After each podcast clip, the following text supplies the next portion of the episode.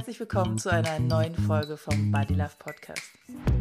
Ich treffe mich hier jede Woche mit einer Frau, um mit ihr über ihre Beziehung zu ihrem Körper, ihrer Seele und sich selbst zu sprechen. Welche Mindfucks und Irrtümer sie bereits loslassen konnte und wie ihr aktueller Beziehungsstand zu sich selbst eigentlich gerade so ist. Ich bin Judith McKay, Gründerin von Body Love Coaching. Und ich begleite Frauen darin, endlich Frieden zu schließen mit sich selbst. And you know what? Self-love is so sexy.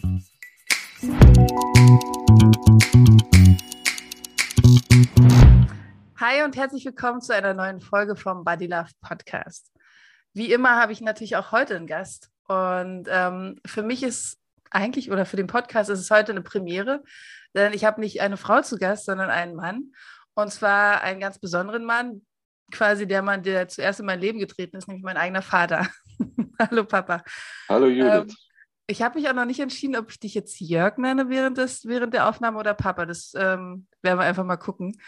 Ähm, und ich würde sagen, Papa, stell dich mal kurz selber vor. Ich bin Jörg Heine, bin noch 64 Jahre alt, äh, lebe in Berlin, bin Diakon gewesen mein Berufsleben über, bin Vater von insgesamt fünf Kindern aus zwei Beziehungen, mhm. mag Eisenbahnen und alles, was mit öffentlichem Nahverkehr zusammenhängt, mag Theater spielen. Ähm, ja, vielleicht so viel. Mhm. Stimmt. Ähm, ja, also gerade das mit den fünf Kindern ähm, finde ich eigentlich ein gutes Ding, weil darauf wollte ich dich am, am, direkt auch am Anfang schon drauf ansprechen. Von den fünf Kindern sind ja drei auf jeden Fall auch Mädchen.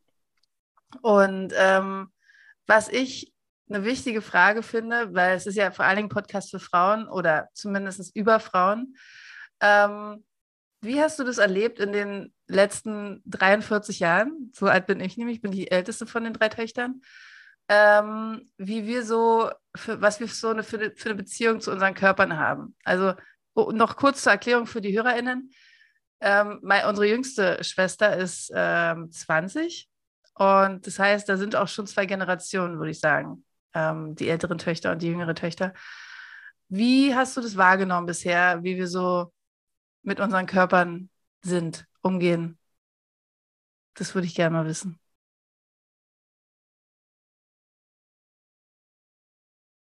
Also die Kinder, die Mädchen, zwei von euch sind ja sagen, vor, der, vor dem politischen Zusammenbruch, vor der Wende mhm. äh, geboren in der DDR.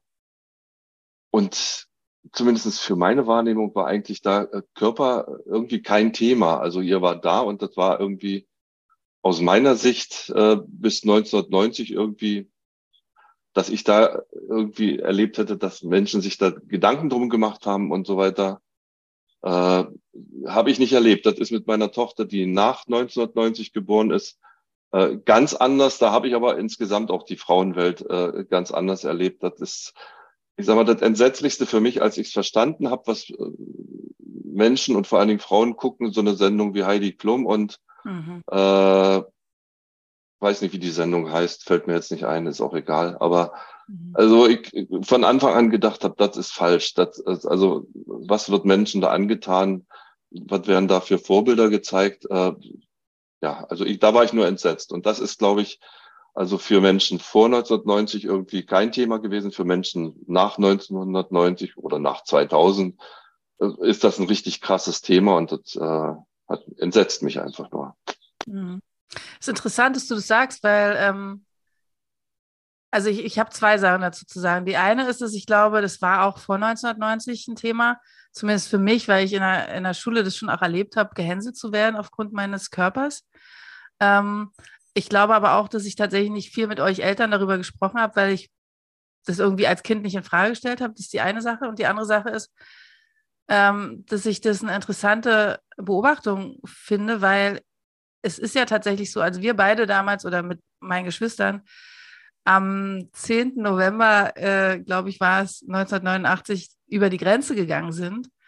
Ähm, war mein erster Eindruck, oh mein Gott, hier ist es so bunt und es riecht ganz anders und es ist so viel mehr Werbung oder es ist überhaupt Werbung. Also wir hatten ja damals in Ostberlin äh, in meiner Erinnerung so gut wie keine Werbung. Und ich glaube, das ist genau auch das, was, was sozusagen der Unterschied ist, dass plötzlich irgendwie bunte Zeitschriften rumlagen und ähm, Werbung war und Werbung im Fernsehen war, Werbung auf irgendwelchen Plakaten war und dadurch eben nochmal viel stärker auf dieses Körperbild ähm, hingewiesen wurde. Und ich glaube, das war in meiner Erinnerung zumindest, ich war neun, als die, als die Mauer gefallen ist oder geöffnet wurde, ähm, hatten wir das in der DDR tatsächlich nicht so stark, dieses präsente Bild von, wie hat eine Frau auszusehen und wie ähm, sollte eine gute Frau ja vor allen Dingen aussehen, genau. Denkst du auch, dass das vielleicht einer der Unterschiede war?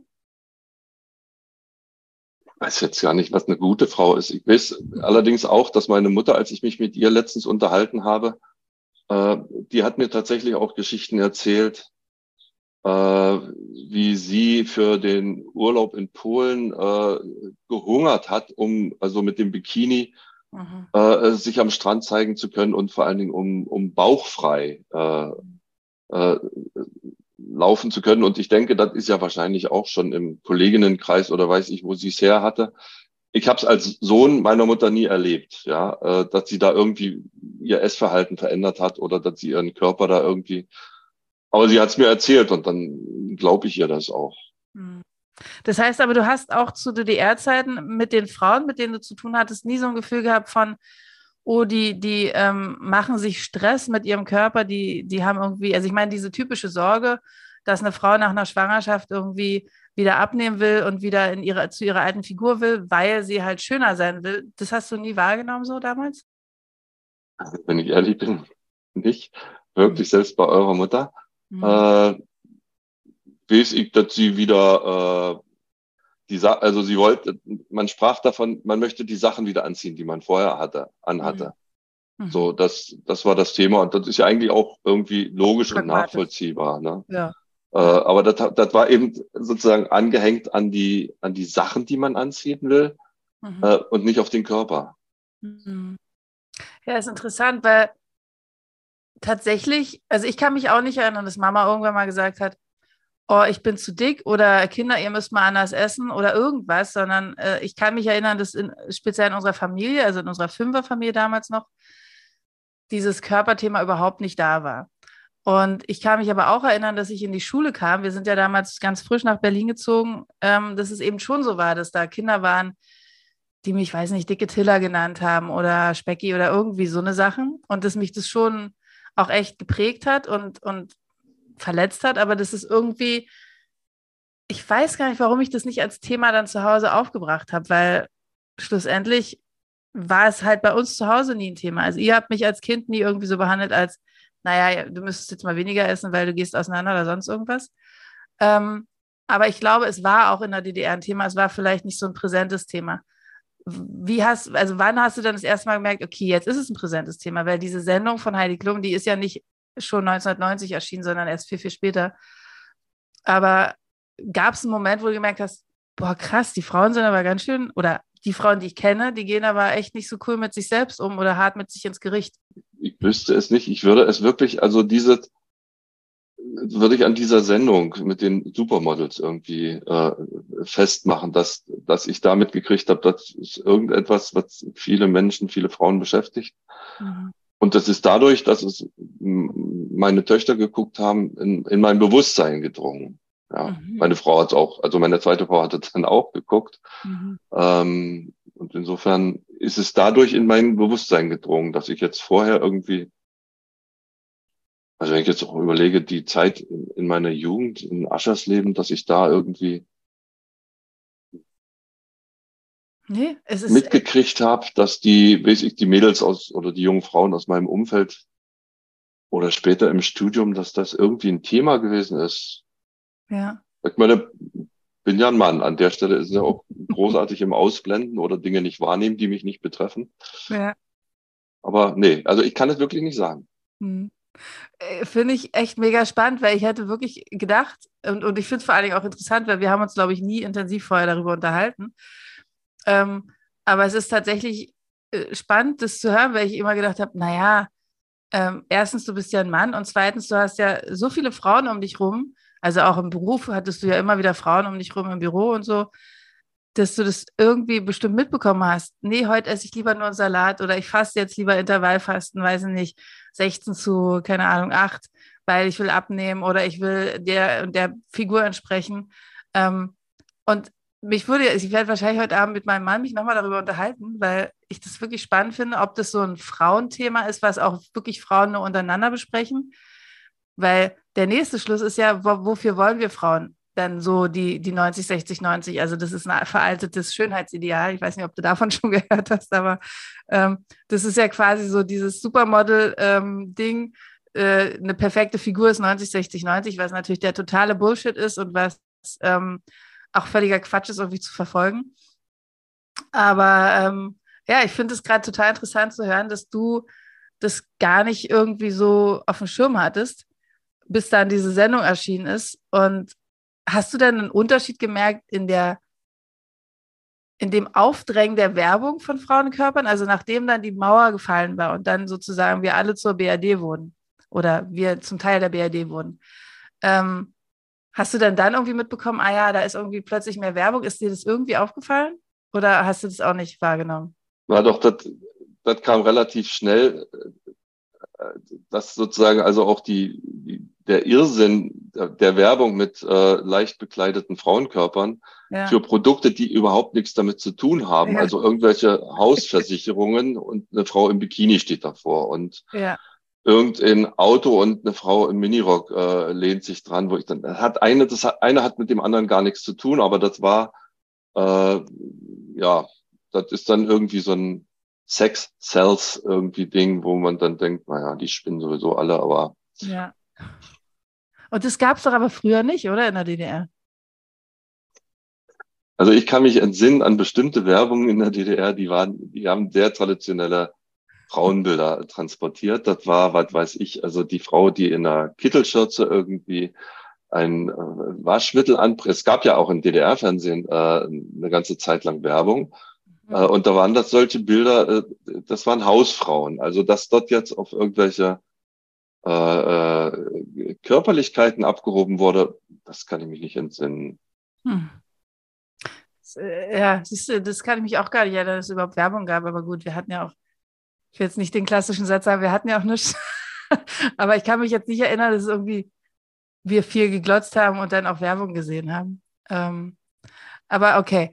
Also, das heißt, du kannst sagen, du hast es dann irgendwann so, weiß nicht, wann diese Sendung auch immer rauskam, mitbekommen, okay, da ist jetzt echt eine, äh, eine Sendung, die den Frauen suggeriert, so sollte man aussehen, vor allen Dingen den jüngeren Frauen.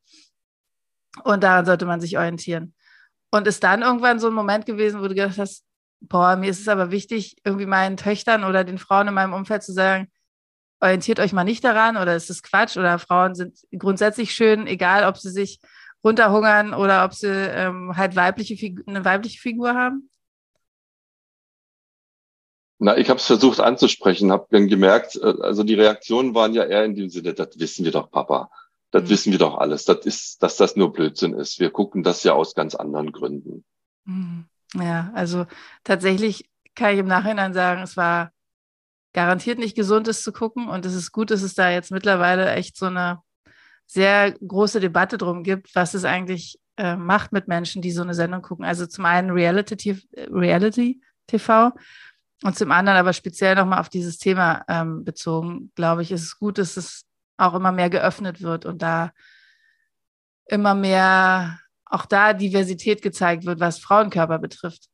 Ähm, wie ist es denn mit Männerkörpern? Also meine Lieblingseinstiegsfrage, die jetzt heute ein bisschen spät kommt, ist ja, wie ist dein Beziehungsstatus zwischen dir und deinem Körper? Und die gebe ich jetzt einfach mal an dich. Wie ist denn da der Status zwischen dir und deinem Körper? Ich, ich glaube, die Antwort äh, ist eine altersbedingte Beziehung. Die hast du, glaube ich, in deinem Podcast noch nicht gehabt. Naja, sehr äh, gut. Ähm, aber ja, das ist halt, äh, also im Grunde genommen bin ich zufrieden mit mir, so wie es ist. Äh, aber jetzt ist so ab über 60 fängt da was an weh zu tun und da was an weh zu tun und Und manch einer schiebt bestimmte Knieprobleme dann immer auch auf das Gewicht. Und dann denke ich, ja, wird wohl schon irgendwie so sein. Aber auf der anderen Seite brauche ich auch ein bestimmtes Lebendgewicht, um mich wohlzufühlen. Und insofern denke ich, äh, ist jetzt nicht alles ultra eitel Sonnenschein und Harmonie. Mhm. Aber altersbedingt kommen wir gut miteinander aus. Schöne Antwort. Ähm, und gab es mal eine Phase in deinem Leben, wo du gedacht hast, so, hm, ja, ich will eigentlich anders aussehen. Also war dein Aussehen jemals irgendwie so ein Riesenthema, wie es bei mindestens mir und auch bei anderen Frauen in unserer Familie ein Thema gewesen ist? Ja, zweimal. Also das eine Mal war in, da waren wir äh, noch mit, also mit meiner ersten Familie, mit dir am Balaton im Urlaub. Hm, ich erinnere mich.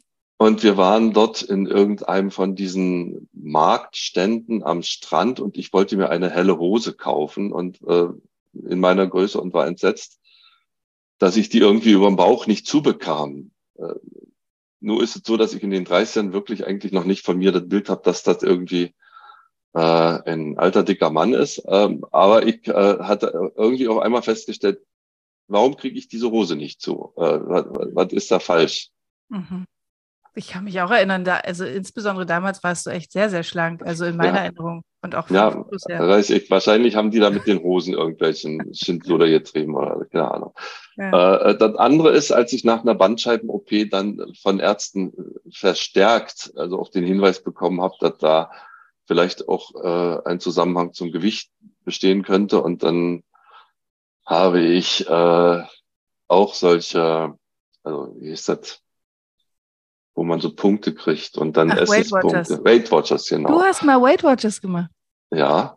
Wow. 97 war das, glaube ich, als du deine Bandscheiben-OP hattest, ne? Genau, genau. Und äh, in dem Zusammenhang habe ich also Weight Watchers gemacht. Das hat bei mir aber, also manches hat mir eingeleuchtet, fand ich auch äh, total nachvollziehbar. Ich sag mal, ich habe auch im Laufe der Zeit, auch durch das Leben mit meinen Töchtern, ich habe ja viel an meinen Ernährungsgewohnheiten auch gearbeitet und manches also auch dauerhaft verändert. Aber äh, mit dem Weight Watchers, das habe ich vielleicht ein halbes Jahr gemacht und dann, ich glaube, das nennt man Jojo-Effekt so, das ist mal, nimmt man ein bisschen ab, dann nimmt man wieder ein bisschen zu. Mhm. Ja. Ja. Aber es war nie so dieses, okay, also wie es bei vielen Frauen, die ich kenne und bei mir ja auch oft so war, so dieses, okay, ich muss irgendwie die und die Zahl auf der Waage haben oder ich muss irgendwie so und so aussehen, weil nur dann bin ich wirklich äh, wertvoll genug oder ähm, schön genug oder dann und dann passiert das und das. Das war ja nicht so der Fall. Also das sind ja zwei Fragen. Die erste Frage kann ich also definitiv beantworten äh, mit einem Ja. Ich hatte auch eine Zeit lang gedacht, ich hatte mir eine Waage gekauft, auch eine richtig schicke, so wie wir Männer sind, war das also eine, die auch WLAN hatte und mit meinem Handy verbunden war und wo ich alles genau beobachten konnte. Äh, und da hatte ich auch eine Wunschzahl, die ich, was weiß ich, irgendwoher hatte, wo ich dachte, das muss ich unbedingt erreichen. Mhm. Äh, der zweite Teil der Frage, inwieweit ich da irgendwie, ob ich dann mehr wert bin oder weniger wert oder äh, liebenswert oder so weiter, die hat sich mir nie gestellt. Mhm. Das ist schön, weil ich glaube, dass das echt was ist, was vielleicht wirklich ein, ein Geschlechtsding. Also vielleicht ist es auch mittlerweile anders, weil ähm, zumindest die jüngeren Männer, ich so das Gefühl habe, dass da auch immer mehr so kommt, naja, ich muss so und so aussehen oder ich will mich über mein Aussehen noch viel mehr definieren. Das kann ich gerade nicht gut einschätzen, weil ich nicht so viel mit jüngeren Männern zu tun habe, außer mit meinen Brüdern.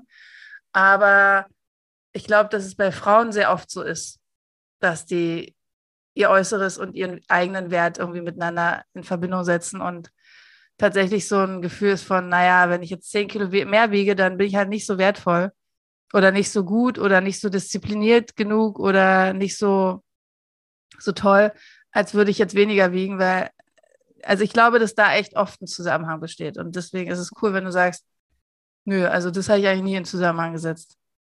Das äh, hoffe ich, dass das noch viel, viel mehr bei vielen Menschen ähm, so ankommt.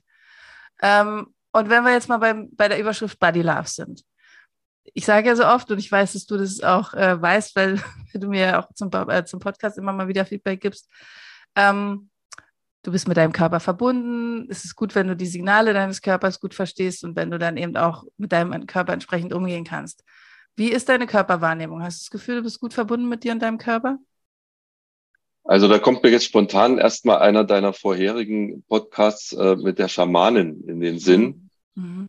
Und wo ich so gedacht, das finde ich auch spannend. Und Aura ist so ein Wort, das hatte ich vorher auch schon mal gehört. Äh, das ist nochmal so eine ganz andere Form auch von Körperwahrnehmung. Ich sag mal, das eine ist ja so sagen so, okay, ich merke meinen Körper nicht, entweder ich bin tot oder gesund, mhm. äh, oder aber ich habe irgendwelche Schmerzen, äh, dann bin ich alt. Ist jetzt mhm. alles ein bisschen flapsig dahingesagt, ja. aber äh, es gibt ja darüber hinaus noch viel mehr, was so also Körperwahrnehmung ist und, und, und, und wie ich Signale von meinem Körper wahrnehme. Ja, würde mir wünschen, äh, solche Sachen wären in der Schule Thema gewesen. Äh, ich glaube, da ist man sehr aufnahmefähig und statt in Biologie sich, was weiß ich, äh, also war sicher auch schön, irgendwelche Pflanzen zu trocknen und ein Herbarium zu haben und was weiß ich alles, was wir für tolle Sachen damals in der Schule gemacht haben. Und wahrscheinlich ist die Schule heute auch schon viel weiter. Äh, und ich weiß, dass äh, also meine Kinder, die nach 2000 geboren sind, ja auch äh, in der Schule sich mit Essen, Kochen und Essen und sowas beschäftigt haben. Also insofern denke ich, ist, ist da ja schon vieles auch auf dem richtigen Weg. Aber wenn man so ein bisschen noch mehr auf sich zu hören und also auch auf den Zusammenhang zwischen Körper, Seele und Geist, äh, wenn man dazu was in der Schule gelernt hätte und äh, es könnte hilfreich sein. Also ich glaube, ich bin, was das betrifft, schon eher noch so ein leichter Analphabet. Mhm. Es ist eine gute Idee zu sagen, dass sowas auch in der Schule viel mehr gelehrt werden sollte. Also ich glaube auch zum einen, dass Sozialverhalten ein wichtiger, wichtiger Punkt wäre. Also ähm, oder Umgang miteinander ein wichtiger Punkt wäre für die Schule. Vielleicht gibt es auch viel mehr mittlerweile schon, aber tatsächlich auch wirklich zu lernen, seinen eigenen Körper zu spüren und zu verstehen, dass der mit einem kommuniziert und eigentlich immer nur Signale gibt, die einem helfen sollen und nicht einen ärgern will. Also gestern hat meine Tochter sich ihren, also deine Enkeltochter, sich äh, ihren Fuß umgeknickt und saß dann abends da und war so wütend auf ihren Fuß und hat so, ja, ich hasse es, dass ich, also hat so richtig gemeckert und dann habe ich auch nochmal zu ihr gesagt, ey, es bringt nichts, wenn du deinen Fuß jetzt auch noch beschimpfst dafür, weil ich meine, der hat ja nun schon Schmerzen oder du hast Schmerzen in deinem Fuß, mhm. ähm, sondern guck lieber, was du tun kannst, dass es ihm und dir wieder besser geht. Den Fuß hochlegen, schon, vielleicht ein bisschen, weiß nicht, massieren, streicheln oder ich kümmere mich drum. Aber wir neigen dazu oft zu, ich bin jetzt wütend auf mich oder auf meinen Körper, weil er nicht so funktioniert, wie er soll. Und das ist, glaube ich, eine Sache, die tatsächlich eher veraltet ist, dieses, diese Form von mit sich selbst umgehen, sondern es ist, glaube ich, viel gesünder und besser, wirklich zu gucken, okay, warum habe ich jetzt gerade Kopfschmerzen? Warum habe ich diese Rückenschmerzen? Also du hast ja von deinem Bandscheibenvorfall angesprochen. Damals wurde dann halt einfach operiert. Das ist ja mittlerweile auch überholt. Also mittlerweile ist es ja auch so, dass man guckt, okay, welche Therapien kann man machen, um wieder in die Bewegung zu kommen. Und ähm, da gab es wahrscheinlich davor auch schon Signale deines Körpers, die dir gesagt haben, ey, mh, hm, mach mal lieber äh, nicht so, beweg dich mal mehr oder was auch immer. Und du hast halt diesen Bandscheibenvorfall dann bekommen. Und ich glaube, dass, ja, ich finde die Idee gut zu sagen, es sollte mehr verbreitet werden und tatsächlich auch schon in der Schule den Kindern beigebracht werden, dass es völlig normal ist, dass man den Körper nicht getrennt sieht von, von seinen Gedanken und dass es eben ein Zusammenspiel gibt zwischen all dem. Hast du denn das Gefühl, dass sich in den letzten Jahren oder Jahrzehnten dein Bild da auch verändert hat? Also warst du mit 40, hast du da einen anderen Blick drauf gehabt als jetzt mit über 60? Worauf einen anderen Blick? Naja, zu sagen, okay, ähm, ich verstehe jetzt eher, warum mein Körper mir gerade das und das Signal schickt. Oder ich verstehe jetzt eher, dass es eine Verbindung gibt zwischen Körper, Geist und Seele und dass sozusagen Dinge zusammenhängen. Ja, da fällt mir jetzt so ein, so ein Spruch ein von meiner Mutter äh, oder so, was kennen garantiert viele, äh, dass alte Leute sprechen zum Beispiel über Wetterfühligkeit oder solche Dinge. Und, mhm. äh, und ich glaube, das hat aber auch ein Stückchen weit mit Erfahrung zu tun und, und mit Altersweisheit, dass man äh, denkt, bestimme, merkt, bestimmte Sachen hängen einfach miteinander zusammen. Äh, aber man ist halt erst ab einem bestimmten Alter in der Lage, eins und eins zusammenzuzählen und dann zu wissen, ach stimmt, das ist zwei, richtig. Mhm. Ja. Hast du da ein Beispiel für?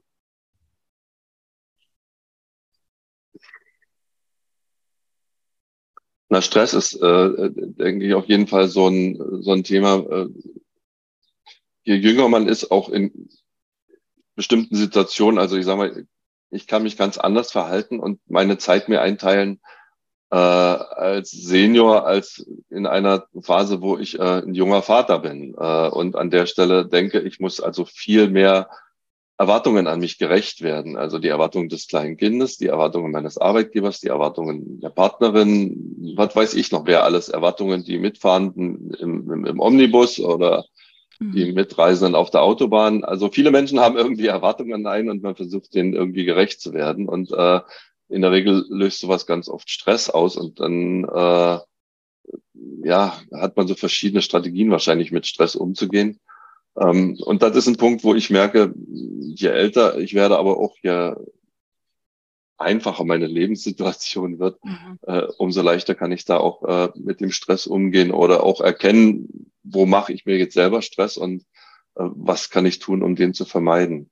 Mhm. Was sind denn Symptome, die für dich klassische Stresssymptome sind, die du von dir kennst, die vielleicht früher äh, Stresssymptome waren oder die du jetzt auch, woran du sozusagen erkennst, okay, ich bin gerade offensichtlich im Stress und das zeigt mir mein Körper, weil ich gerade das und das habe. Aktionismus ist so ein, so ein Wort, was mir dazu einfällt. Also in dem Augenblick, wo ich Stress habe, irgendwie nach Lösungen zu suchen und nicht äh, in Gang zurückzuschalten und zu sagen, so jetzt gucke ich, versuche ich mal einen Blick auf das Ganze. Geht ja auch gar nicht. Also wenn du mit deinem Kind irgendwo äh, schreiend äh, in der Straßenbahn stehst und merkst, die Leute sind alle genervt und du bist genervt und das Kind selbst ist genervt, mhm. äh, dann noch einen Schritt zurück zu machen und sagen, was ist jetzt falsch? Was, äh, das ist wirklich auch nicht einfach. Mhm. Ja, ja, das äh, kenne ich. auch wenn vielleicht nicht unbedingt oft in der Straßenbahn, aber ähm, Supermarktkasse oder was auch immer. Wo auch immer. Ja, aber kennst du auch dieses, dass du dann irgendwie ein besonderes körperliches Symptom entwickelst? Also, dass du merkst, also bei mir ist es zum Beispiel, dass ich Sodbrennen kriege wenn, und dann irgendwann raffe, okay, ich habe offensichtlich gerade Stress und es muss nicht zeitlicher Stress sein, sondern es ist vielmehr oft auch so ein innerer Druck, so ein inneres Gefühl von, es ist gerade alles zu viel, ich weiß eigentlich gar nicht, wann ich was erledigen soll. Ähm, und dann kriege ich zum Beispiel Sodbrennen oder so ähm, Nackenschmerzen, Verspannungskopfschmerzen und so eine Sache. Hast du sowas früher gehabt oder jetzt noch? So körperliche Symptome, die dann in so Stresssituationen auftreten?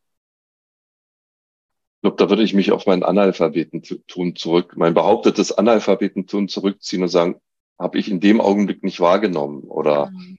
äh, wenn ich Glück hatte, vielleicht später dann irgendwie nochmal gedacht, ach könnte, aber mhm. eigentlich nicht. Also ja, wenn ich Sodbrennen kriege, dann weiß ich, da habe ich am Abend zuvor zu viel Chips gegessen oder irgendwelche scharfe indische äh, Kost zu mir genommen, zu spät. Mhm. Äh, und dann kriege ich Sodbrennen. Das ist äh, ja. Ja, es ist, also es ist interessant. Also natürlich gibt es irgendwie immer, also klar, es liegt auch am Essen natürlich, wenn man Sodbrennen kriegt. Ähm, aber gerade dieser Faktor Stress, ich glaube, dass den viele noch unterschätzen. Und das ist ja genau das, was ich meine mit, ja. es gibt eben immer ein Zusammenspiel zwischen Körper, Geist und Seele, weil ähm, ja viele, viele körperliche Dinge eben auch kommen, weil es irgendwie Stress für den Körper ist. Also ich hatte heute früh erst ein Gespräch mit meiner mitteljüngsten Schwester sozusagen. Nee, Quatsch, mit, also mit Sophie. du weißt ja, wer sie ist. Ähm, wir sind zusammen aufgewachsen, sie ist vier Jahre jünger als ich und wir sind sehr, sehr eng miteinander. Wir besprechen eigentlich alles miteinander. Und ähm, ich habe gerade so eine Phase, wo ich ähm, einen so einen Fastentag pro Woche machen will, weil ich merke, okay, ich fühle mich gerade nicht so fit und so, meine Blutbild war jetzt nicht super und ich würde es gerne ein bisschen verändern. Ich habe gehört, ah ja, wenn man dann äh, ab und zu so einen Fastentag einlegt, ist es gut, ähm, weil es eben hilft, dass, dass ich im Prinzip das Blutbild wieder verbessert und so weiter. Ich will da gar nicht zu weit ausholen. Und dann habe ich aber gemerkt, dass ähm, ich jedes Mal, wenn ich diesen Fastentag mache und ich auch super viel trinke, auch Brühe trinke und so weiter, also alles Dinge, die, die eben auch empfohlen werden, ich trotzdem nach der Hälfte des Tages Kopfschmerzen bekomme und wirklich mich nicht mehr gut konzentrieren kann und echt so ein bisschen dösig, so ramdösig im Kopf bin. Mhm. Und ähm, dann ist auch so in mir passiert so, ja, ich muss es doch hinkriegen, ich will es doch hinkriegen. Und ich weiß alles über intuitive Ernährung oder sehr viel und ähm, bin sozusagen ja eigentlich im Thema und, und trotzdem passiert mir das natürlich auch, dass ich mich dann irgendwie verurteile und blöd fühle. Na, ich hatte mit meiner Schwester halt früh darüber gesprochen und die meinte, naja, vielleicht ist es einfach so, dass das nicht der Weg für dich ist, weil es ist, und deswegen komme ich jetzt drauf, es ist eben auch Stress für den Körper. In dem Moment, wo du dem Körper Nahrung entziehst, ist es ein Stress, also wird sozusagen so ein Alarmsignal im Körper äh, ausgelöst. Und das heißt, äh, okay, wir müssen jetzt an die Reserven rangehen. Okay, das ist ja genau das, was sozusagen passieren soll. Aber bei mir ist eben Stress ganz oft eben verbunden mit, ich kriege Kopfschmerzen. Und das sind jetzt keine Kopfschmerzen, die irgendwie ganz, ganz dramatisch sind, aber die sind halt so unterschwellig die ganze Zeit sehr nervig und sehr da und sehr präsent. Und ähm, dann war halt so die Idee zu sagen, okay, dann ist das eben nicht der richtige Weg für mich, sondern dann ist eben, muss man einfach gucken, okay, was kann ich sonst für einen Weg für mich finden? Und ich glaube, das ist genau das, was vielleicht ältere Generationen nicht so gemacht haben, dass sie eben, oder das erlebe ich zumindest in der Generation von dir und auch noch ein Stück weit in meiner Generation und in der jüngeren vielleicht nicht mehr so doll, so dieses Durchziehen und Durchhalten und einfach machen und, und das auch so wegignorieren, dass es einem jetzt schlecht geht. Ich weiß nicht, ob es wirklich ein Generationsding ist. Ich stelle es jetzt einfach mal als These auf, aber ähm, äh, so eure Generation ist schon noch dieses, ja, dann nimmst du halt eine Kopfschmerztablette und machst weiter. Also du musst jetzt nicht wegen Kopfschmerzen oder wegen Menstruationsbeschwerden oder wegen irgendwelche anderen Sachen dich jetzt zurückziehen und sagen, ich brauche jetzt mal Ruhe, sondern nee, du machst jetzt einfach weiter, weil da sind Erwartungen von außen. Würdest du das so, also ist es was, was du bestätigen kannst für dich?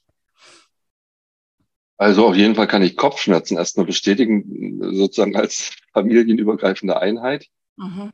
Also die habe ich auch schon, soweit ich mich erinnern kann, in der Kindheit gehabt. Äh, am Anfang war das Mittel meiner Wahl, der Wahl meiner Eltern eigentlich, äh, feuchten äh, Waschlappen auf die Stirn legen und sich hinlegen und Ruhe haben. Äh, das geht ja, solange du Kind bist. Äh, irgendwann hast du Kopfschmerzen und gehst zur Lehre oder bist im Studium und so weiter. Und dann, ja, dann war ich irgendwann froh, äh, als ich entdeckte, dass es tatsächlich diese kleinen weißen Dinger gibt, die einem an der Stelle, die einen erlösen von dem Kopfschmerz. Jetzt im Alter merke ich manchmal, dass also der Kopfschmerz ist eigentlich geblieben. Ich nehme ihn bloß nicht mehr so wahr. Also wo mhm. ich auch denke, sozusagen diese Erkenntnis, äh, die Tablette macht etwas, die suggeriert meinem Körper irgendwie, äh, der Schmerz ist weg. Aber der ist vielleicht gar nicht weg, sondern es ist nur das, äh, das Wahrnehmungssystem im Kopf äh, ist an der Stelle einfach mal auf Pause gedrückt oder keine Ahnung. Und ja, ich weiß nicht, ob das jetzt die Antwort auf deine Frage war. Ja, doch schon. Also ähm, teilweise zumindest. Also ähm, zu sagen, naja, ich nehme dann halt eine Kopfschmerztablette und also war das irgendwie sowas wie, naja, ich will es auch mal anders probieren? Gab es da Momente, wo du gedacht hast, ich will mal alternative Methoden ausprobieren oder, oder war es einfach immer so hilfreich, ich nehme jetzt eine Tablette und gut ist? Also lange Zeit, würde ich sagen, war das das Mittel der Wahl. Aber höchstens die Frage, mal eine andere Sorte probieren. Mhm. Weil ich irgendwann im Laufe meines Lebens auch festgestellt habe, bei der Sorte äh, Kopfschmerz hilft die Sorte Tabletten und die, die hilft aber wieder bei denen nicht. Mhm. Ähm, irgendwann habe ich äh, auch gelesen, man kann auch Akupunktur gegen Kopfschmerzen und was das alles so gibt und habe ich nie ausprobiert, aber das ist ja auch, das, das hast ja auch, also du hast ja keine Akupunkturnadeln zu Hause, wo du dann auch gleich noch den äh, äh, Servicemenschen dabei hast, der die die auch an der richtigen Stelle platziert. Äh, finde ich spannend, dass es das gibt, äh, aber ich selbst habe damit keine Erfahrung. Und hast du mal ausprobiert, wenn du Kopfschmerzen hast, zu sagen, ich lege mich jetzt mal hin oder ich meditiere jetzt mal? Äh, also hinlegen schon, das äh, in der Tat, äh, meine, war meine Erfahrung, wird meistens noch schlimmer. Also ah. wenn sozusagen, also dieses äh, keine Tablette nehmen und, und, und dann versuchen irgendwie so im dunklen Raum zum Beispiel irgendwie so zur Ruhe zu kommen, dann, dann ist es bei mir eigentlich so gewesen, sind die Kopfschmerzen schlimmer geworden und dann habe ich eigentlich das Gefühl gehabt, so äh, manchmal, wenn Leute von Migräne reden, so, sowas war dann bei mir im Entstehen, wo ich dann gedacht, das brauche ich auch nicht. Dann nehme ich lieber eine Tablette, als dass ja. ich irgendwie, dass das so schlimm wird, dass mir dann auch noch kurz übel wird oder so. Das wollte ich nicht. Mhm. Ja, interessant. Siehst du, also in dem Gespräch heute kommen, äh, kommen Themen hoch, die, über die wir uns noch nie unterhalten haben. Das ist ganz interessant. Ähm, ja, also ich bin offensichtlich, ist es ein Familiending, auch äh, Kopfschmerz geplagt öfter. Und mhm. ich merke aber schon, dass ähm, es für mich hilfreich ist, also zum einen erst zu akzeptieren und zu sagen, okay, da sind jetzt Kopfschmerzen und auch wirklich zu sagen, was ist es, was ich gerade brauche? Ist es, also wie in dem Fall gestern, ist es einfach wirklich Nahrung, weil ich gerade unterzuckert bin? Ähm, oder ist es äh, Flüssigkeit? Ist es Ruhe? Ist es ähm, kalte Luft? Also, oder kalter Waschlappen oder was auch immer. Also ich habe da schon ziemlich viel rumexperimentiert. Ich war auch schon bei der Akupunktur und kann sagen, das ist wirklich super hilfreich. Also ich hatte mal monatelang gar keine Kopfschmerzen, nachdem ich so eine Akupunkturphase ähm, gemacht habe. Und ähm, finde es halt total spannend und merke aber auch, dass es immer wieder, also wenn ich so, so Kopfschmerzenphasen habe, wenn ich dann zum Beispiel mich mit meinem Mann hinsetze und sage, ey, mir geht es gerade so und so und dann wirklich mit ihm im Gespräch bin und mir die Zeit nehme, einfach mal rauszulassen, was mich eigentlich gerade stresst, dass das auch total hilfreich ist, um die Kopfschmerzen wieder loszuwerden. Ähm, ja, und, und dieses Generationsding, klar, da hast du jetzt noch nicht wirklich eine Antwort drauf gegeben, aber ich meine, also ich meine einfach nur, hast du das Gefühl, dass sich das verändert im Vergleich zu deiner Generation, während, da ist jetzt ein Daumen zu sehen. Aber wo kommt der Daumen her? Das ist so ein Ding bei Zoom. Ähm, ich weiß es auch nicht genau, aber also bestimmte Zoom-Kameras können sozusagen irgendwas, was du machst, wahrnehmen und machen daraus ein, ein Zeichen. Aber egal, das schneide ich mal lieber raus. ähm, also dieses Generationsding. Äh, hast du das Gefühl, dass deine Generation im Vergleich zu meiner oder der von unseren äh, jüngsten Familienmitgliedern sozusagen äh, sich unterscheidet in Bezug auf, ich, ich akzeptiere einfach nicht, dass da jetzt ein Kopfschmerz ist oder dass da jetzt Beschwerden sind und ich befasse mich jetzt nicht weiter damit, sondern ich muss jetzt durchziehen? Weißt du, worauf ich hinaus will? Also, dass du, dass, dass deine Generation eher so ein, wir müssen jetzt durchziehen, ich muss jetzt nicht so rumleiden und so rumjammern, dass ich jetzt irgendwelche Beschwerden habe, sondern da gibt es Medikamente, die nehme ich und gut ist. Und dass das jetzt aber sich schon verändert, also ich sehe das total, dass sich das verändert und würde gerne wissen, was dein Blick darauf ist. Naja, man kann ja nicht für eine Generation, also Generationen sind ja in sich auch sehr unterschiedlich. Äh, ich weiß, dass es also auch äh, in meiner und in meiner Elterngeneration äh, durchaus viele Menschen gab, die zumindest immer gesagt haben, nee, Tabletten sind nicht gut und Tabletten nehme ich nicht und auch, auch bei Kopfschmerzen das, das richtet vielleicht an anderen Stellen im Körper irgendwelchen Schaden an. Äh, das will ich alles nicht. Und die haben dann sicher andere Strategien gefunden, wie sie damit umgegangen sind mit dem Kopfschmerzen. Das weiß ich aber jetzt nicht. Das, das kann ich nicht sagen. Ähm, dass die Generation, die nach mir gekommen sind, also eure Generation oder jetzt die nach 2000er Generation, das glaube ich schon, dass es da, das ist ja auch so fantastisch. Also das, das Wissen hat ja, also seit das Internet da so am Wachsen ist, mhm. hat ja auch das Wissen so zugenommen und was weiß ich, was dann junge Menschen irgendwie auf einmal über YouTube oder Instagram oder wo sie alle überall ihr Wissen auch herkriegen. Und da mag ja eine Menge Müll auch bei sein, aber da sind auch, also ich finde dieses Wort Lifehack, äh, finde ich total spannend und ich glaube, die nehmen da auch Sachen zur Gesundheitsfürsorge äh, für sich selber wahr und äh, ja. finde find ich gut. Ich glaube, dass die, was das betrifft, sensibler sind und äh, unter Umständen auch stimmigere Lösungen finden. Mhm. Ja, naja, allein dieses, okay, ich, ich muss nicht durchziehen, sondern ich kann eben auch mal gucken, huch, jetzt fackelt mein Bildschirm, ähm, ich kann eben auch mal gucken, ähm, was gibt es für alternative Lösungen? Also wie kann ich sozusagen mehr, ja, im Prinzip Körperwahrnehmung lernen und dann wirklich darauf hören, hm, okay, das äh, ist jetzt vielleicht gerade ein bisschen zu viel für mich, wie kann ich ein bisschen äh, den, also zurückschalten und ich muss eben auch nicht immer durchhalten. Ich glaube, das ist so das, was ich schon als äh, in der jetzigen Zeit als Unterschied wahrnehme, dass es früher oft so war, ja, komm, durchziehen. Das, ähm, man muss nicht äh, wegen jedem kleinen bisschen immer gleich sich irgendwie krank schreiben, zu Hause bleiben, liegen bleiben, äh, sich zurücknehmen und ausruhen, sondern erst einfach mal ackern, ackern, ackern. Ich glaube, das ist schon ein Unterschied, den ich wahrnehme, zumindest, ähm, was die damalige Zeit und die heutige Zeit betrifft. Ähm, Naja, ich glaube, das sind, das ist auch eine Frage an Menschentypen. Ich glaube, es gab auch, äh, als ich äh, Lehrling war, gab es schon äh, welche, denen wurde nachgesagt, die lassen sich bei jedem äh, Anfall von Husten oder sonst was äh, krank schreiben und äh, und auf der anderen Seite glaube ich auch heutzutage gibt es äh, durchaus junge Leute, irgendwelche Start-up-Unternehmer, die, was weiß ich, äh, stolz sind, wenn sie irgendwo verkünden, dass sie 96 Stunden in der Woche arbeiten. Ähm, ja, ja, du hast recht. Wahrscheinlich gibt es beides noch. Und trotzdem beobachte ich zumindest, dass immer mehr Menschen auch so dieses Bedürfnisorientierte eher leben und mhm. sich überhaupt wahrnehmen. Also früher war mir nicht klar, dass es mehr Bedürfnisse gibt als äh, ich will gerne mal wieder ins Kino gehen, sondern das, äh, ja, das ist eben auch, dass man, also das ist mir, glaube ich, durch das Mutterwerden überhaupt erst so bewusst geworden, dass ähm, da mehr Bedürfnisse sind nach Selbstbestimmung und nach ähm, gucken, okay, was brauche ich jetzt eigentlich wirklich, um mich wohlzufühlen, dass da viel mehr drüber nachgedacht wird. Aber eigentlich wollte ich auf was anderes hinaus. Jetzt habe ich den roten Faden verloren. Ähm, ich würde dich gerne noch fragen, wenn du deinem jüngeren Ich aus deiner jetzigen Perspektive einen Rat mitgeben könntest, was wäre das? Schlaf auf jeden Fall wenigstens eine Nacht, bevor du Entscheidungen. Triffst drüber. Und wenn es wichtige Entscheidungen sind, rede durchaus äh, mit einer Handvoll Leute drüber, bevor du Entscheidungen triffst. Glaub, das ist äh, so etwas, wenn ich jetzt also zurückblicke und denke, Mann, was habe ich für Entscheidungen getroffen? Wie schnell habe ich die manchmal auch getroffen? Ähm,